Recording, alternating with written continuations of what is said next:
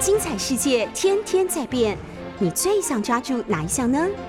跟着我们不出门也能探索天下事，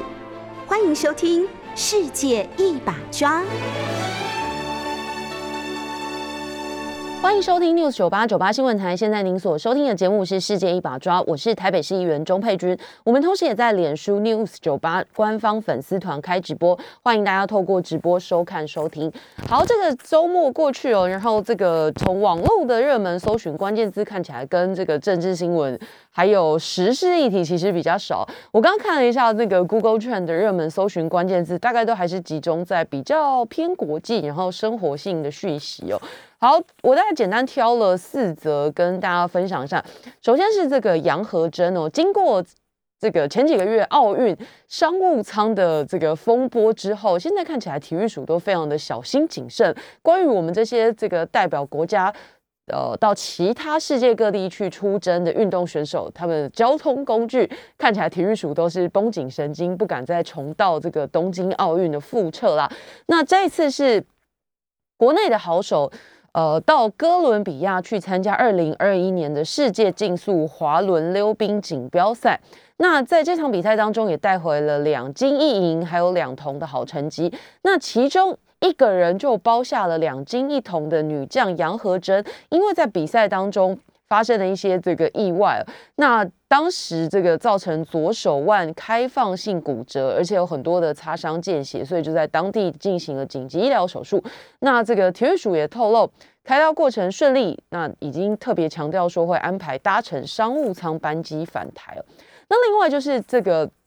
日本皇室的喜讯，其实本来应该说起来是喜讯了。我相信听众朋友这阵子在。呃，各种新闻上面应该也看到不少的讨论哦。那不管是日本或者是英国，然后皇室的生活总是特别引起大家关注，然后跨国的时候也会成为很多议题。不管是他们出现在公共场合穿的呃穿着啦，或者是一举一动、一言一行，都会被非常放大来检视哦。所以其实有很多的生活压力啊，但是总是各国百姓茶余饭后的话题。那其实本来为什么说应该是喜事呢？就是这个日本皇室的邱小公夫妇的长女贞子，那在十月底的时候，十月二十六号的时候，日本宫内厅证实，她在十月二十六号的时候已经完婚了。那皇室大婚，通常各位可以想象，在各国媒体应该在不不乏很多潜力，就是还有转播啦，然后这个大家会非常热烈的讨论，会邀请谁，然后怎么穿，怎么样，怎么样。可是呢，贞子公主的这一场这个婚礼可以说非常非常低调，因为她结婚之后要脱离皇籍，而且要搬到美国去。那在日本的历史上可以说是非常罕见哦。那其实他们两个结婚之后就已经在东京的涩谷区公寓，不断的为要搬到美国去做准备，所以。他在这个结婚的时候的记者会上面也说，以海外作为据点是自己的愿望。他想要心情平静的在生活环境下建立温暖的家庭。那为什么特别让这个这个各国民众，特别是日本当地的民众，不断的八卦或茶余饭后？我前一阵子看到这个，我们自己国内的媒体下标是。是真的蛮蛮酸的，就直接写说这个软烂男。那有没有这么过分呢？这个只有贞子公主自己知道啊。那现在大家知道说，她因为嫁给平民，要放弃皇室身份，而且自己也成为平民，那他们的后代当然也不能够继承皇位。这个是在。日本的历史上面比较罕见的，而且他还拒绝领取脱离皇籍后的大概相当于一百零五万美元的一时金补助。那当然，他做了这么多退让跟牺牲，大概某种程度上也是希望削弱一些外界对他先生的批评哦，因为他这个先生，呃，小事。首先是家庭有很多的金钱纠纷啊，前几天才有新闻讲说，她跟她的妈妈，就是贞子公主的婆婆，开始准备跟债务人协商。那另外就是她个人的表现方面哦，她在这个美国纽约州参加律师考试，那诶，我不能说他很好考啦，因为其实去考的一定也是这个一时之选，人中龙凤才有办法去参加纽约州律师考试嘛，只不过。在他的相同的这个可以说旗鼓相当的这些人应试者当中，诶，录取率算是不低啦，大概有六成到七成左右。那只不过他今年是落榜的，所以消息传出之后也引起了很多的这种嘲讽。那他目前还是在纽约的一家律师事务所工作，而且准备明年要继续再次参加。纽约州的律师考试，不过他的家的这个金钱纠纷引发的舆论压力，也让太太贞子公主被诊断患有复杂型的创伤后应激障碍，就是 PTSD 了。那这个希望他们搬到美国去之后，呃，关注的目光可以少一点，然后让这个公主可以压力小一点昨天晚上在晚餐之后，不知道大家有没有感受到一阵晃动？这是昨天晚上在宜兰县的近海发生瑞士规模五点三的地震。这样在宜兰县近海深度六十七，然后最大震度是宜兰三级，双北也有三级，那其他就是呃二级左右。那气象局提醒，在今天都还有可能会有三到四的余震哦。然后最后讨论度蛮高的。是一则很有趣的生活新闻，就是连续五年获得全台拉面金赏第一名的鬼金棒，他在脸书粉砖宣布不再贩售鬼增量辣度，就是最辣的那一碗不再卖了，原因是因为又有客人吃到叫救护车了。那 当然，各种餐饮店都有提供这种挑战人体极限的活动，不过还是要量力而为。那老板说，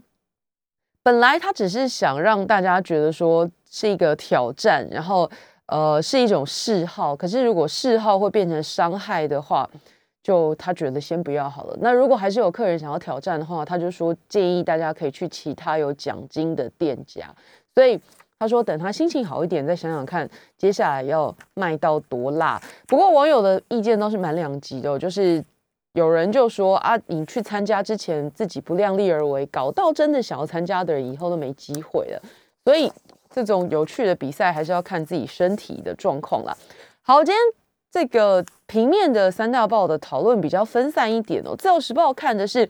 放宽都更的耐震认定，超过一百一十五万的老公寓有希望可以一平换一平。这个可能会激发接下来很多这个老宅的屋主开始动心起念，决定要往都更的方向前进哦。因为现在的法规就是住三第三种住宅区容积率是百分之两百二十五，也就是说，你就算取得一点五倍的容积奖励，你还是盖不回原本的面积哦。你来换算一下哦，就是。呃，没有容积管制前的住三土地四层楼公寓，如果你的基地面积是一百平，双拼八户，每户约四十平来估算的话，总楼地板面积是三百二十平。那你用现在的法规去算，就算你拿到了一点五倍的上限容积奖励，那可是你接下来可以盖的这个楼地板面积大概是三百三十七点五平哦。那要中间的落差是你接下来大家知道新房子通常还有抓这个百分之三十左右的公社，所以公社你在除这个扣掉之后，你原本的那个呃三百二十平虽然盖成了三百三十七平，可是再扣掉百分之三十的公社就大缩水，所以本来你可能四房就丢到变成剩下三房了，那这个也可能削弱了很多人这个老房子都更的意愿呢。那现在这个营建署开始。想要思考说，呃，鼓励大家透过都跟重建，然后拿回原本的一平换一平。这个容积管制是在一九九九年上路的，现在的寄存建物当中，超过一百一十五万栋是不到六层的老公寓。这些公寓如果可以在未来全数重建的话，房产价值会超过数千亿，甚至有机会破兆。所以看起来这个诱因是蛮大的。那大部分的这个老宅都在台北市，所以呃，特别是地段好的地方，有很多的这种老旧建物。所以新办法实施之后，有机会大幅提升双北老旧公寓的重建几率了。好，另外这个呃，最后还谈到了，就是之前我们有其他的这个平面媒体也放在头版看的，就是。去年因为受到疫情的影响，这个就医条件比较严苛，而且说实在，在三级警戒期间，大家应该没事不会想要跑去医院。可是就是还是有人，这个疫情紧绷，但是仍然没有降低他一直跑医院的意愿哦。那去年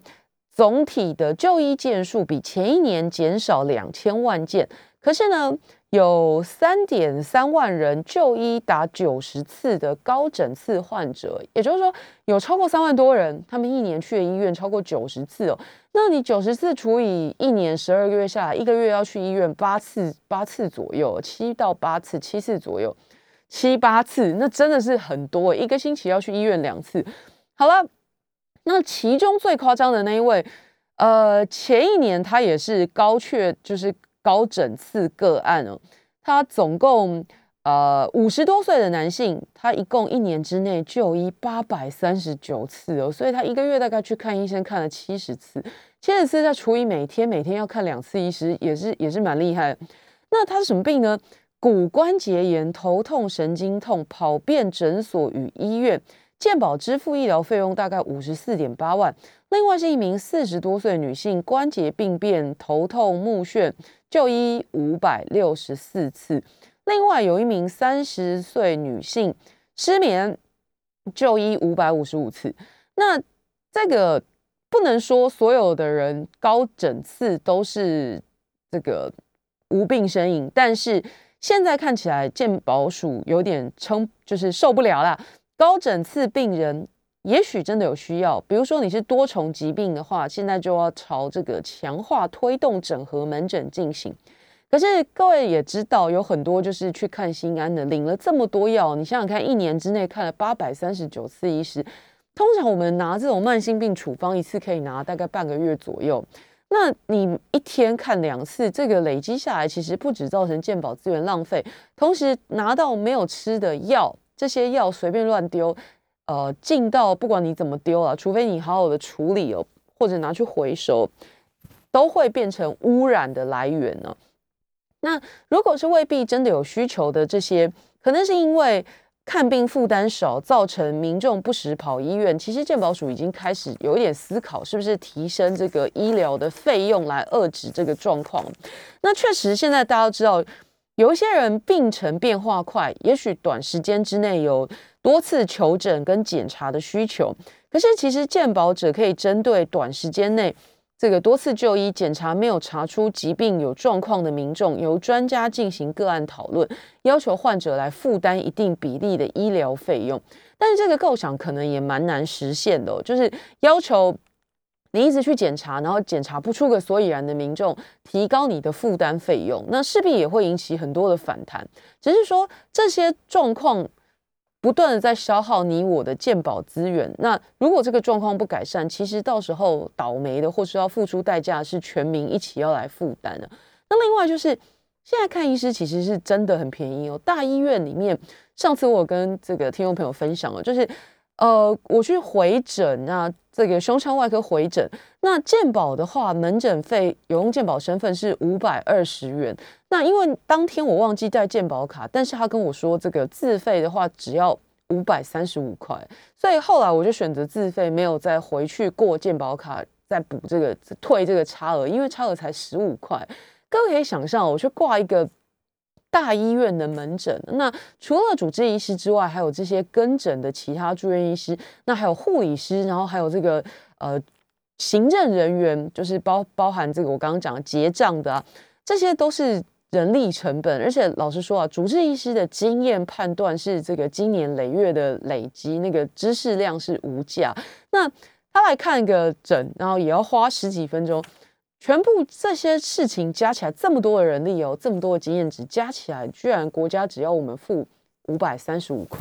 那就算用健保五百二十元，这个都是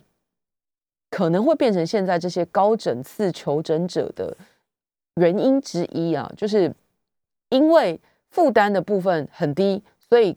多看感觉不痛不痒，所以就会养成了这种。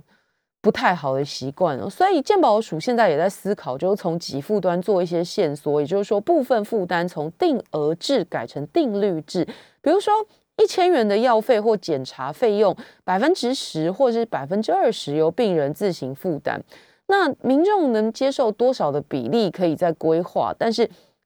这个目标当然是希望把健保资源放在真正有需要的人身上。那每一位病人的状况当然都不同啊，要从根本的原因去分析就医情境，到底是真的有疾病需求，还是所谓的虑病症，就是担心自己生病的那种心理因素，还是病态性就因？那如果不去细分出来的话，这个健保倒了，说实在的，大家都倒霉了。好，联合报谈的是这个格拉斯哥的气候协定，看起来我觉得还蛮戏剧性的，就是不但最后这个开会的议程有延长，然后这个主席还在。最后致辞的时候有一点哽咽哦，就是大家可能不 有点难想象，说世界各国坐在一起讨论这个节能减碳，讨论到最后为什么主席这么激动？其实可能他心里也是蛮挫败的啦，因为大家知道这个这一次的呃格拉斯哥气候协定目的就是希望在二零二二年底之前强化我们二零三零年的那个减排目标嘛。那希希望加速逐步削弱，呃，这个燃煤发电，还有淘汰没有效率的化石燃料补贴。那其实这个就面临了很多经济跟环保上的抉择。那很多的这个碳排大国当然会一直坚持，不能这么快的就直接采分阶段淘汰。那其他这个早就已经开始能源转型的，相对来讲没有这么依赖燃煤发电的。其他国家，我不能说一定是小国啦，就是其他已经转型的国家，当然会很坚持说，哎，地球是大家的，应该要赶快往二零三零这个目标前进。可是，在谈判最后的关头，中国大陆跟印度的坚持之下，把原本的分阶段淘汰燃煤发电，改为比较消极的分阶段削弱，所以欧洲国家跟一些岛屿小国就蛮不高兴的。那这个主席最后就是一度哽咽。他说：“我要为协商过程的发展致歉，而且深感抱歉了。”好了，那其实，在这个会谈之前哦，联合国已经定了三个成功标准，但其实一个都没达到。就是二零三零年前减少全球二氧化碳排放率要达到一半，还有富国援助穷国一千亿美金，而且要确保全部的资金用于协助开发中国家适应气候变迁遇到的影响。但这些东西都没有达成呢，所以这一次的这个。峰会把原本这个希望达成的很硬的这个直接分阶段淘汰，稍微应该是蛮蛮大幅度的调整为分阶段削弱了。那台湾可以做些什么呢？虽然我们没有在这个会谈里面哦，可是以台北市来讲，其实我们自己也定定了这个自愿检视报告。那呃，其实是二零，这是英印联合国早在二零一五年的时候就已经宣布二零三零永续发展议程，而且也推出十七项的永续发展目标。那台北市自己也做了这个自愿检视报告，希望可以作为这个世界地球村的公民，我们也尽到应尽的责任。那听起来刚刚讲了很多这个减少碳排啦，听众朋友可能觉得说这个离我们很遥远哦，其实并不会减少碳排放。碳足迹这些事情很多是可以从我们生活当中落实的。那当台北市自己提出这个呃自我检视报告，里面有两项特别重要的，跟民生可能会有最多的关系，就是说确保永续消费跟生产的模式，还有首先是政府要推动低碳永续采购。那呃，台北市的部分，其实在公部门的时候已经落实了绿色采购，就是透过绿色采购来加强推动永续消费的生产模式啊。那意思就是说，去买的这个产品啦，可能就是优先采用有环保标章、节能标章的低碳认证。那推动这个绿色商机，才有机会从官方着手。那民间的部分要怎么做呢？其实。今年哦，特别是今年受到这个疫情影响了，我不知道听众朋友这个家里面去倒回收的时候，会不会有点良心不安呢？因为三级警戒期间大不能内用嘛，所以一定都是叫这个外送，或者是你直接去店家外带。那免不了就会有很多的包装容器。那比较说实在，我觉得业者也很为难，因为这个外送的过程当中，一些汤汤水水啊、酱料什么的，很容易在运送过程当中打翻或者是泼出来。那消费者如果收到这种外溢的饮食，可能又会给个负评什么的。那甚至如果比较激动，还会要求重新再做一份。所以很多店家其实在这个外带的包材上面，嗯，下了重手啊。就是可能首先他会用这个比较呃比较厚的，或者是比较多层次的包装方式。那最常见的就是，比如说你买一碗面，可能先用塑胶袋装，然后再用一个纸碗，然后外面再盖一个塑胶盖，最后再用一个塑胶袋，然后才送到你的手里。那如果比较呃，可能比较愿意花钱的，大概会愿意买一些这个纸容器。那纸容器说起来成本也不不低哦，然后这个对店家来讲也是一个蛮大的负担。那当然，在这个外送跟外带崛起的时候，各种容器的运用数量就高很多。以台北市为例来看，这个呃，应该说全国啦，这是经济部统计处的数字哦。现在这个外送。或者有宅配餐饮店或饮料店有提供外送跟宅配的比例，已经在去年的时候已经达到了百分之五十三点八。所以换句话说，大概超过一半的店家都有外送外带的服务。那当然对这个各种容器的需求也会提高很多。那另外就是今年因为疫情的这个关系，所以居家防疫的消费需求从去年。又再继续往上攀升。今年五月的时候，已经有百分之六十四点八的店家都有提供外带外送。那会造成什么样的状况呢？就是刚刚说的一次性的垃圾过量，数量很多了。不管是纸容器或是塑胶容器的回收量都创新高。那回收的部分创新高，但是你也知道被丢掉的可能更多。先进一段广告，马上回来。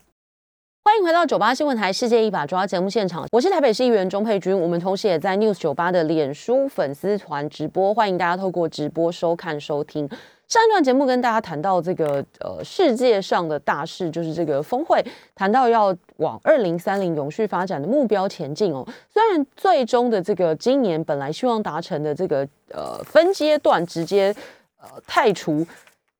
大高碳排的这个目标没有达成，直接被削弱，削弱成这个分阶段淘汰。那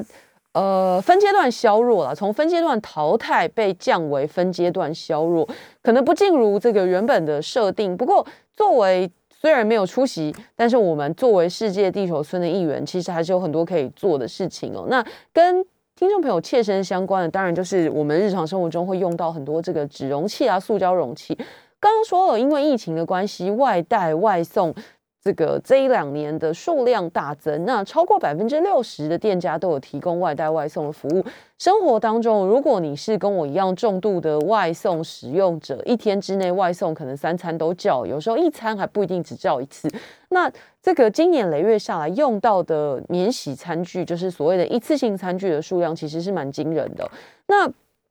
台北当然要往这个目标，我觉得。最有责任来做的原因，除了我自己是台北市议员要监督市府之外，事实上当然不可讳言的，就是数量最多的会集中在台北。所以如果可以有这个一套方法做起来的话，领头羊的示范效果，然后还有回收的效果，可能会特别明显。那光是把这个一次性容器回收，已经是我觉得已经是比较基本的动作了。你直接包起来往垃圾桶丢，这个是完全错误。那清洗之后。分类回收，这个已经是很基本的事情。那有没有可能再做得更好一点呢？那现在就有很多人开始思考说，如果这个容器是可以重复使用的话，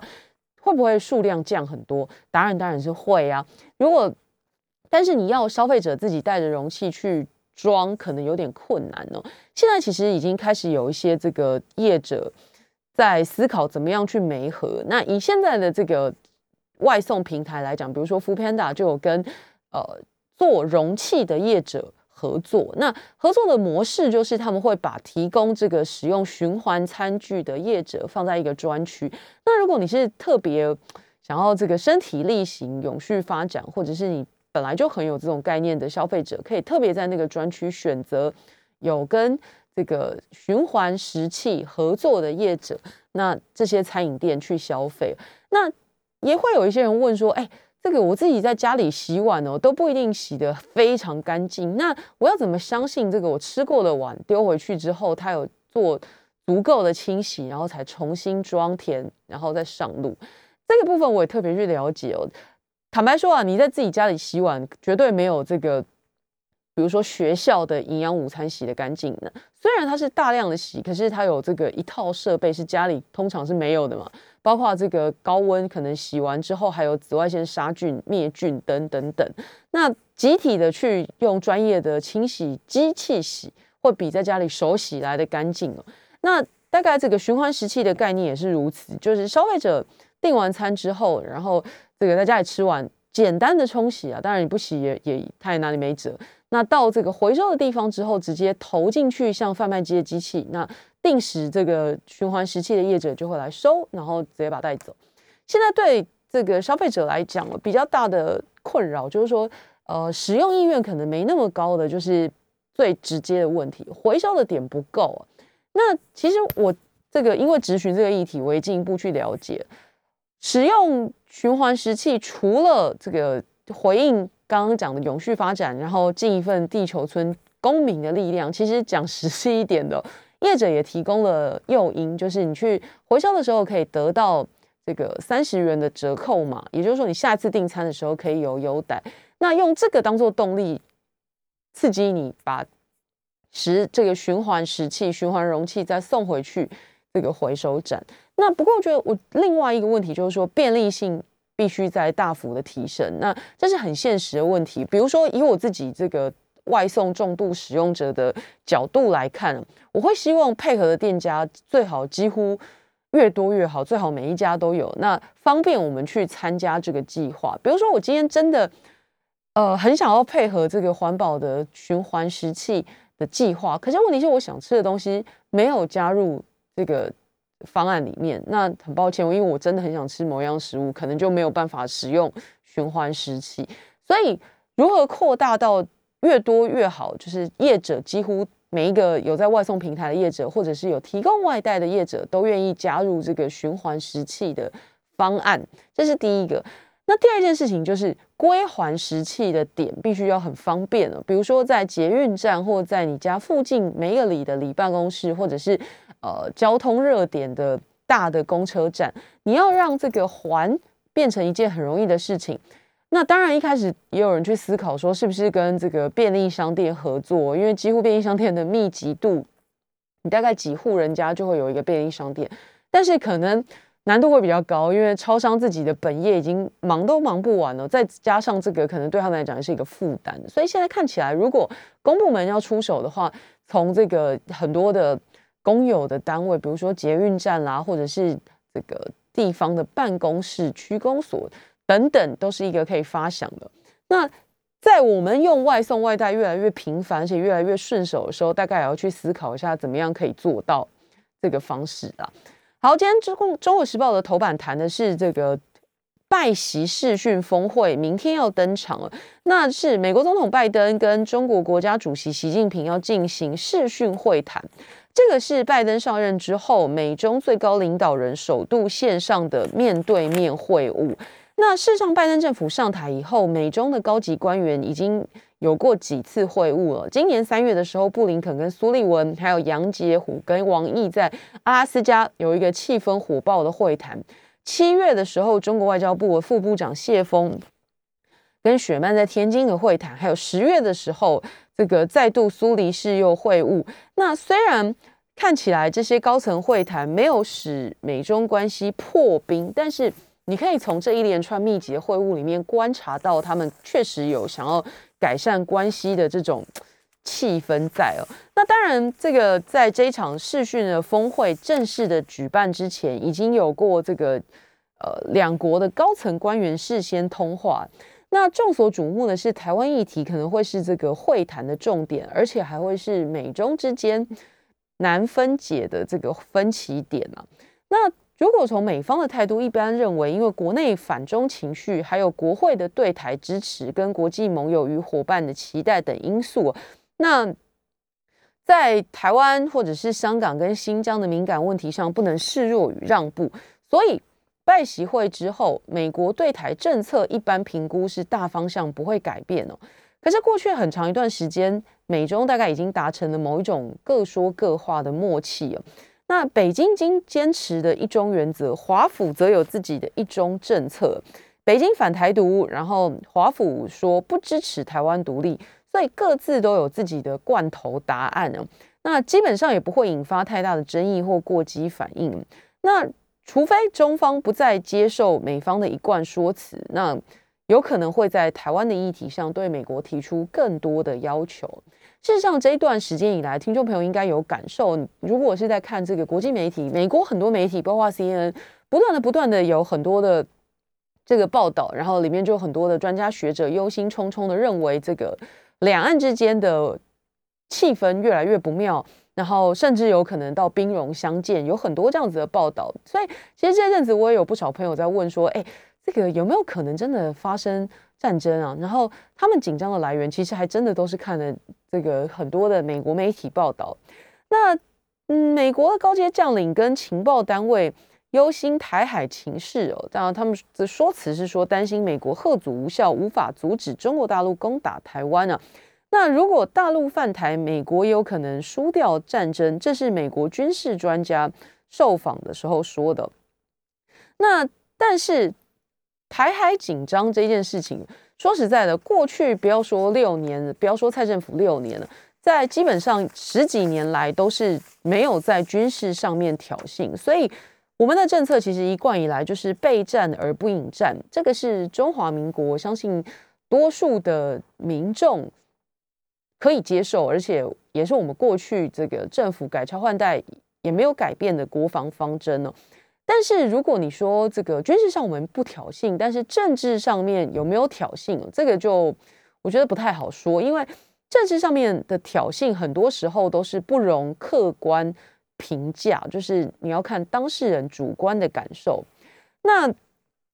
什么样的行为叫做挑衅？可能我们觉得这个我们是持平而论，但是中国大陆听起来就不舒服。以中共的主观感受来讲，他觉得台湾是不可分割的一部分，所以任何会让两岸统一可能性降低的言行，对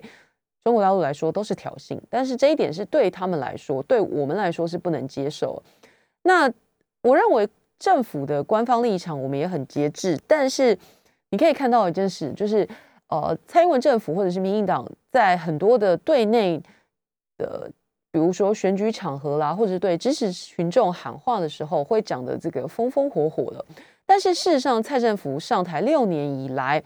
宪法的增修条文还有两岸人民关系条例是一个字都没有动的。所以也就是说，这个民进党执政六年以来，对两岸议题在各种的报道上面啦，或者很激情的场合上面，可能用字遣词都很激动，但事实上，如果到法白纸黑字的程度的时候，态度是非常保守的。那已经是国会的多数党，然后同时也是执政党，可是宪宪法增修条文还有两岸人民关系条例是一个字都没变的。所以也就是说，尽管蔡英文已经执政六年，但是国家立场没有变哦。那我们就是中华民国，那和对岸的关系就是台湾地区和大陆地区的关系，而不是台湾国跟中华人民共和国的关系。所以现在很简单嘛，这个邱泰三他还是大陆事务委员会的主委，而不是外交部中国事务司的司长了。所以这个说起来，我们的国防方针一以贯之，就是备战而不引战。那做到了军事上的不挑衅，那政治上面呢，就是看起来各自解读啊。先进一段广告，马上回来。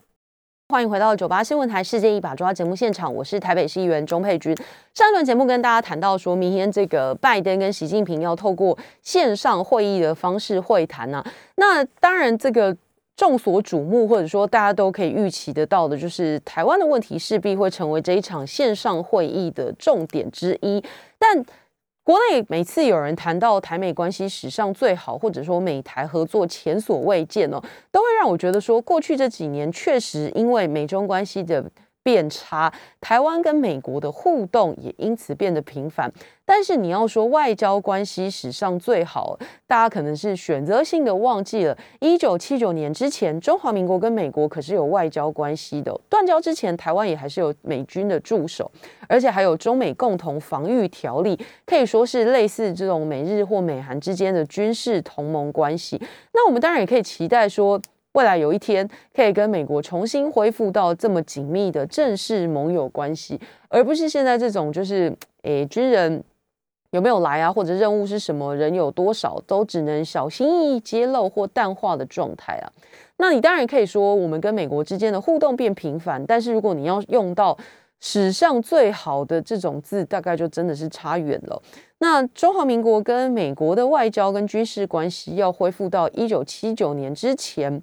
的状态，大概是还有一段路要走。那只是说，最近透过很多美国媒体的报道，会让大家很紧张的，就是像是呃这阵子有很多的讨论，就是美国的新美国安全中心出版的报告。毒蛙战略，那副标就是如何防范中国对台湾岛屿群造成既成事实。那里面的情境是二零二五年解放军跟特种部队在演习的伪装还有掩护下，直接占领东沙岛，那还把岛上的守军俘虏啊，把东沙改建为军事基地。这样的前提情境下，它是设定美台是一方，大陆是一方，应该如何应对？但是你从这个报道来看呢，选择是很有限的。除了军事选项，几乎没有可靠的应对方案。比如说经济制裁或是小型出兵都没有办法逼迫撤军呢。所以最后就导向了可能被夺岛的既成事实。那这个情境看起来不是很乐观，但是也给了几年的时间呢。目前国军是制定这个未将作战计划，就是在岛上部署。反装甲，还有防空的武器，还有无人机载具等等，那基本上就是希望让共军进犯的代价提高来抑制哦。可是终究还是要期待外力才能解决。那这个防御模式放大的话，其实也是目前台湾本岛预备对抗这个共军来犯的想定啊。那这阵子也是这个蛮热切的话题。好，另外就是要跟大家讲的。这个一二一八年底即将举行的四大公投，在这个周末，国民党党都有很大的动作。国民党是这个平面媒体形容大咖公投宣讲，第一场在这个台中举办。那包括这个马英九前总统，还有朱立伦主席，跟中广董事长赵少康，还有这个。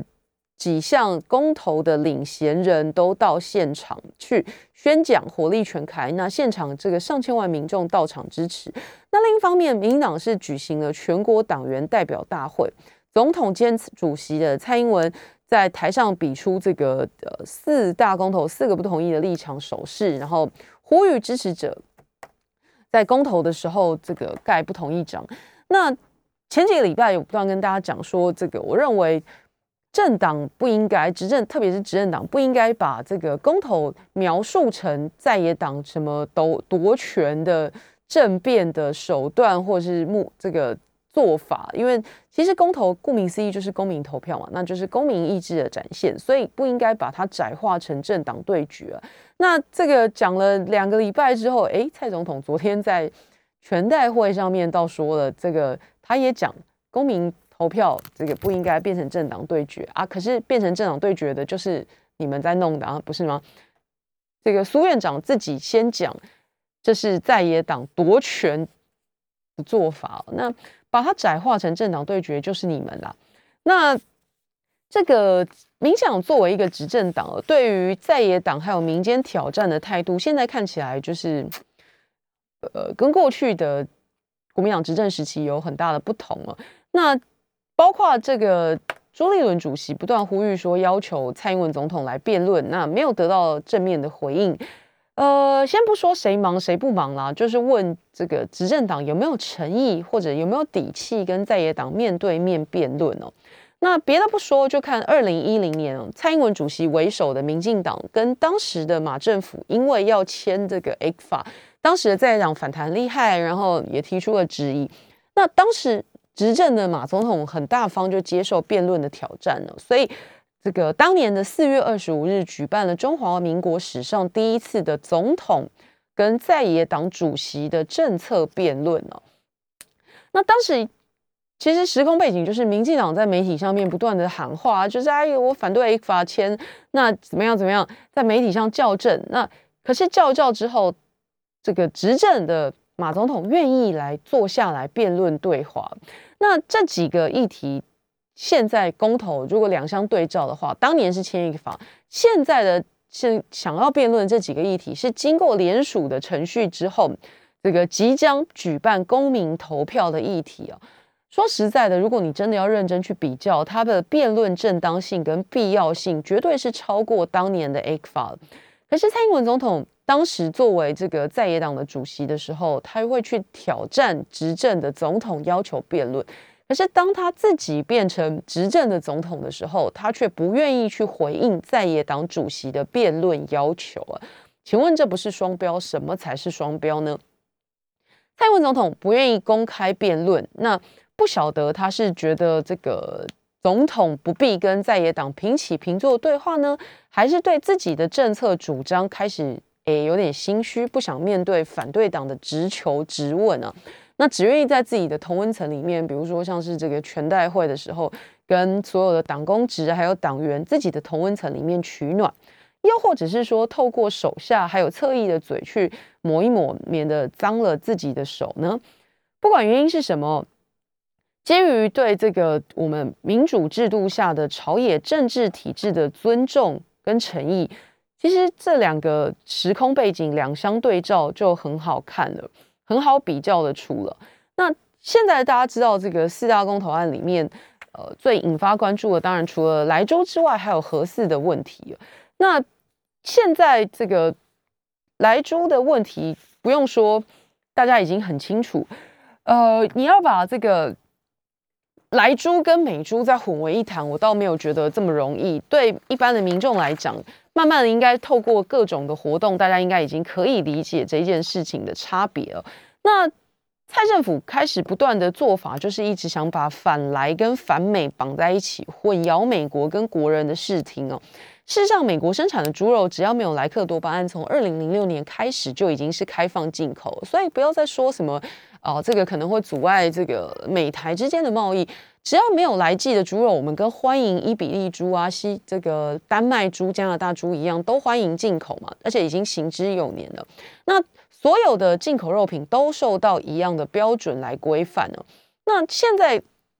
最爱用的例子就是说，哎，美国是这个台湾的好朋友啊，那。这个首先，如果莱州这个话题没有办法进到台湾的话，可能会影响，还会影响到我们加入 CPTPP 的权利哦。但是讲这个话，其实是这个逻辑已死的，因为基本上美国在川普政府时期就已经退出了 CPTPP，现在在里面这个比较说得上话，其实是日本哦。那更不要提说其他 CPTPP 还有十几个会员国。我们要问的是说，现在我们为了 CPTPP 要去全盘接受。呃，根本不是会员的美国的来猪的这个要求，那还有十几个会员国，